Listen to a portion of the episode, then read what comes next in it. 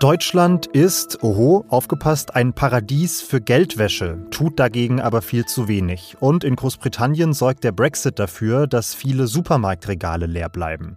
Das sind die Themen in dieser Folge von Was jetzt am 16. September. Ich bin Janis Karmesin und hoffe, Sie starten gut in diesen Donnerstag. Wir legen los mit den aktuellen Nachrichten des Tages. Ich bin Anne Schwed, guten Morgen.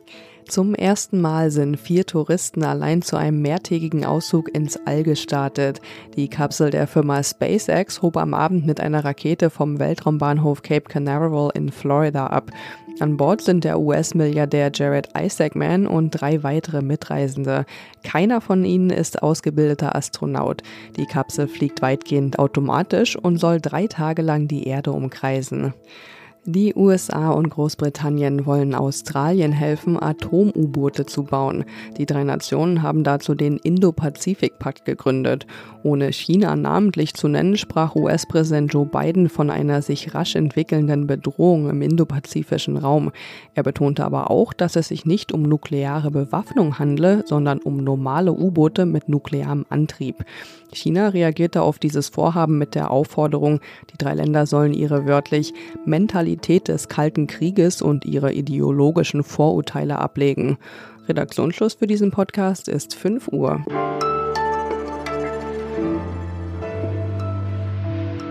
Die Nachrichten der vergangenen Woche haben eine Behörde ins Blickfeld geholt, von der die meisten Deutschen vermutlich noch nie gehört hatten, nämlich die Financial Intelligence Unit. Das ist eine Spezialeinheit beim Zoll, die Geldwäsche in Deutschland bekämpfen soll.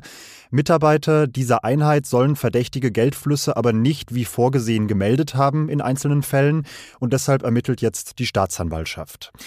Das kann man in diesem konkreten Fall noch als Versagen Einzelner abtun, aber tatsächlich ist Geldwäsche hierzulande auch ein systematisches Problem. Laut Schätzungen waschen Kriminelle jedes Jahr in Deutschland rund 100 Milliarden Euro aus Drogen, Waffen, Menschenhandel, auch aus Bestechung. Im Februar diesen Jahres hat die Europäische Union deshalb ein Vertragsverletzungsverfahren gegen Deutschland eingeleitet, weil die Bundesregierung die EU-Richtlinien angeblich nicht ausreichend umsetze.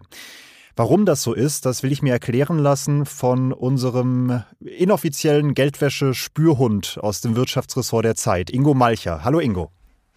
Hallo Janis, grüße dich. Ingo, was sind denn die entscheidenden Schwachstellen in Deutschland, dass Geldwäscher hier so freie Hand haben? Da, da gibt es mehrere. Zum einen mangelt es tatsächlich an einer Sensibilisierung oder an einem am nötigen Willen derjenigen, die verdächtige Geldwäschetransaktionen oder der Geldwäsche verdächtige Transaktionen melden müssten. Verpflichtet solche Transaktionen zu melden sind Gütehändler, Güterhändler oder es sind auch Banken. Die Banken werden von der BaFin sehr unter Druck gesetzt, möglichst viele Transaktionen zu melden. Das tun sie auch, deswegen melden sie immer mehr und immer mehr. Alle anderen melden fast gar nichts. Also ein Notar, bei dem jemand eine Immobilie in Bar bezahlt, der meldet das ganz selten oder praktisch nie. Genauso ein Immobilienmakler. Das ist aber nur ein Problem.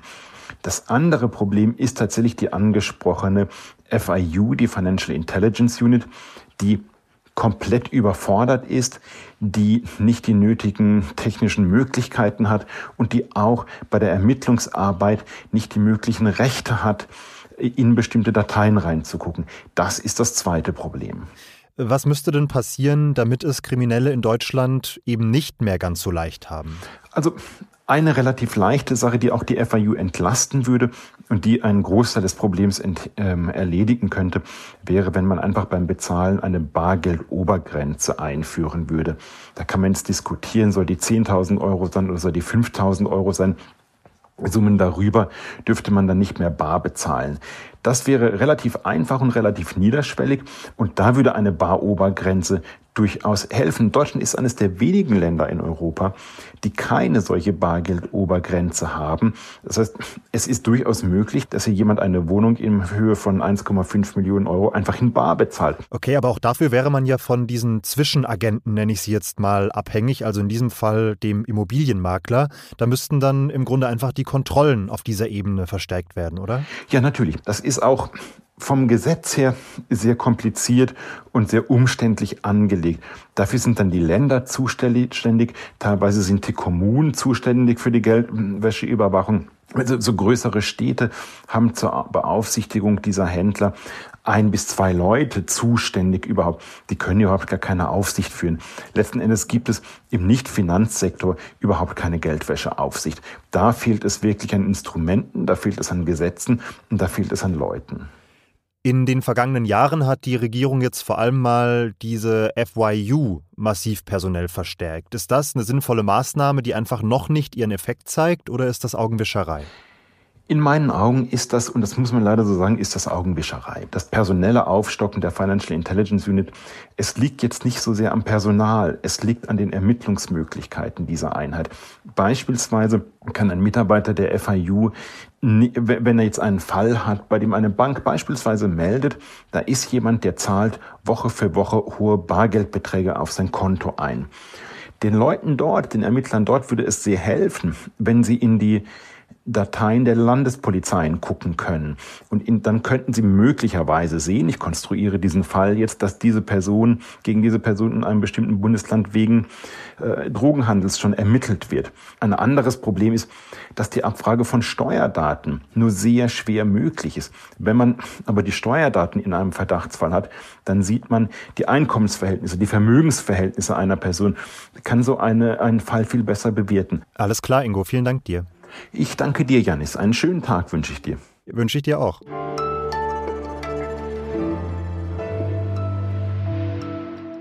Und sonst so? Als ich 2009 das erste Mal wählen durfte, hatte ich total Schiss, dass ich bei der Stimmabgabe irgendwas falsch machen würde. Ich war super unsicher, ob ich wirklich mich für die richtige Partei entschieden hatte. Und ich war natürlich trotzdem auch irgendwie sehr stolz und froh, dass ich jetzt endlich politisch mitbestimmen konnte. Diese erste Stimmabgabe kann eine ziemlich große Sache sein, ist es wahrscheinlich auch für viele von den 2,8 Millionen Menschen, die jetzt bei der kommenden Wahl am übernächsten Wochenende zum ersten Mal ihre Stimme abgeben. Und wir von Zeit Online wollen gerne erfahren, was dieser Wählerinnengruppe wichtig ist. Ich hoffe, dass die nächste Bundesregierung sich mehr mit Land und Menschen beschäftigt als mit sich selbst. Dass sie endlich die aktuellen Krisen unserer Zeit präventiv und vor allem sozial gerecht angeht. Dass das Wahlalter von 18 auf 16 Jahre herabgesenkt wird. Dass wir gehört werden, gefragt werden und mit einbezogen werden. Denn ohne uns funktioniert diese Gesellschaft nicht. Wir sammeln diese Stimmen auch weiterhin. Also, liebe Erstwählerinnen und Erstwähler, die jetzt gerade zuhören, was fordert ihr, was wünscht ihr euch, was ist euch wichtig? Wir freuen uns über Sprachnachrichten per WhatsApp, Telegram oder Signal an die 0170 7471 735. Die Infos packe ich allerdings auch nochmal in die Show Notes.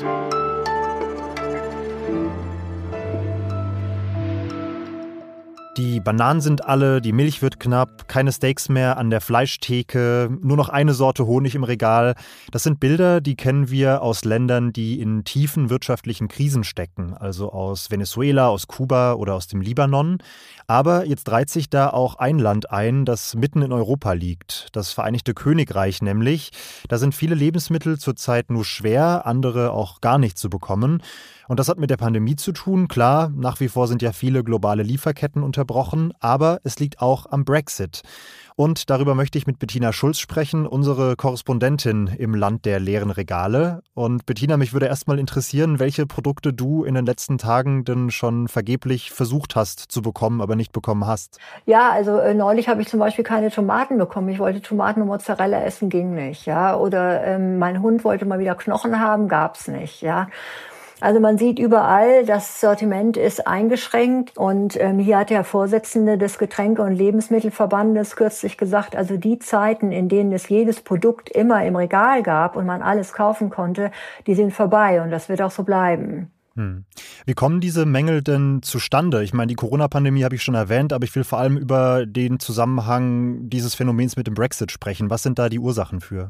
Ja, also äh, viele Produkte hier, die kommen natürlich aus der EU und auch wenn sie aus Asien geliefert werden, über die EU. Also werden zum Beispiel in Rotterdam angelandet, ja, dann hängen sie aber an der Grenze hier wegen Zollschwierigkeiten fest.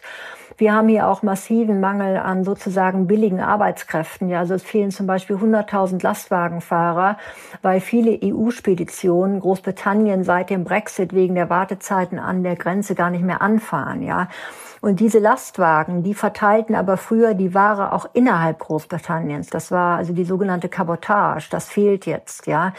Dann sind viele osteuropäische Arbeitskräfte in die EU zurückgegangen. Also die fehlen jetzt zum Beispiel bei der Ernte oder bei der Arbeit in den Schlachthöfen. Also es hakt hier in vielen Branchen. Hm. Jetzt ist die britische Regierung natürlich unter Druck und fordert jetzt von der EU, dass man das Nordirland-Protokoll nochmal neu verhandeln sollte. Das war ja einer der Streitpunkte zwischen beiden Parteien für das Brexit-Abkommen. Dieses Protokoll regelt ja, dass es keine Warenkontrollen zwischen Nordirland und dem EU-Staat Irland geben soll, einfach aus Angst, dass da an der Grenze alte Konflikte wieder aufbrechen. Dafür muss es aber Kontrollen geben zwischen Nordirland und dem Rest von Großbritannien. Das passt der Regierung jetzt nicht mehr. Was schwebt ihr denn alternativ als Lösung vor? Ja, also das hat ja alles politisch zu wahnsinnig viel Ärger geführt bei dem Teil der Nordiren, die sich als Teil vom Vereinigten Königreich fühlen. Ja, das sind ja die sogenannten Unionists. Und die fühlen sich natürlich von Johnson verraten. Und deshalb will Johnson, dass also Ware zwischen Großbritannien und Nordirland nicht mehr kontrolliert wird. Ja, also die EU soll sich praktisch so verhalten, als ob es hier eine offene Grenze in den Binnenmarkt gäbe. Ich meine, das passiert natürlich nicht. Ja. Und ähm, da wird es noch viel politischen Ärger geben. Nordirland selbst geht es gar nicht so schlecht, weil die immer mehr von der Republik Irland beliefert werden und da der Handel stark steigt. Ja, aber das ist natürlich nicht das, was die äh, Briten und die britische Regierung wollen. Hm. Danke dir für die Berichte und ich hoffe mal, du bekommst bald wieder deine Tomaten, Bettina. Ja, ja danke. Alles Gute nach Berlin. Und das war's dann auch mit Was jetzt für heute. Feedback empfangen wir wie gewohnt unter wasjetzt.zeit.de. Ich bin Janis Karmesin und sage bis bald. Also ich ähm, war neulich wieder in Deutschland. Ich besuche meine Tochter da in München. Wenn ich da in normalen Edeka oder Rewe gehe, ich habe wirklich das Gefühl, ich bin in einem Delikatessladen, wenn ich das vergleiche mit dem, was ich hier habe. Ja.